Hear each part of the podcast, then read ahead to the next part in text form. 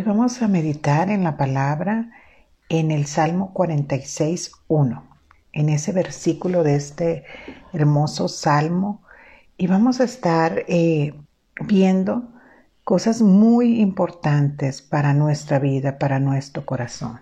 Dice el Salmo 46, 1, Dios es nuestro amparo y nuestra fortaleza, nuestra ayuda segura en momentos de angustia y te lo leí en la nueva versión internacional. No hay ser humano que no pasemos momentos de angustia, momentos donde nosotros sentimos que vamos a desfallecer, que no vamos a poder más. No hay nadie en la tierra que no los haya pasado, pero hay un lugar a donde ir. Ahí tenemos esperanza en ese lugar y es el corazón de Dios, porque Dios es quien es nuestro amparo y nuestra fortaleza. En la versión de Reina Valera, en la cuando la palabra amparo dice Él es mi escudo.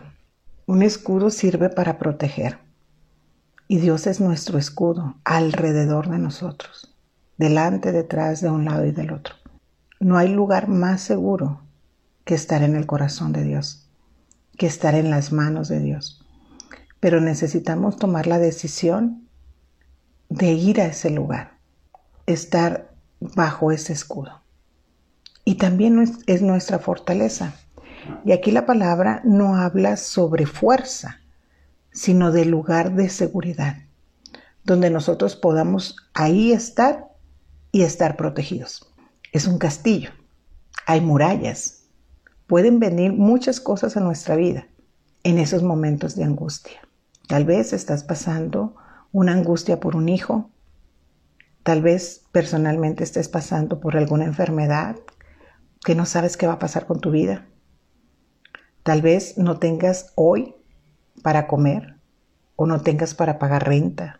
Cualquiera que fuera la situación que te cause esa angustia en, en ti, necesitamos nosotros ir a esa fortaleza, ir a ese castillo y ponernos, resguardarnos tras ese escudo.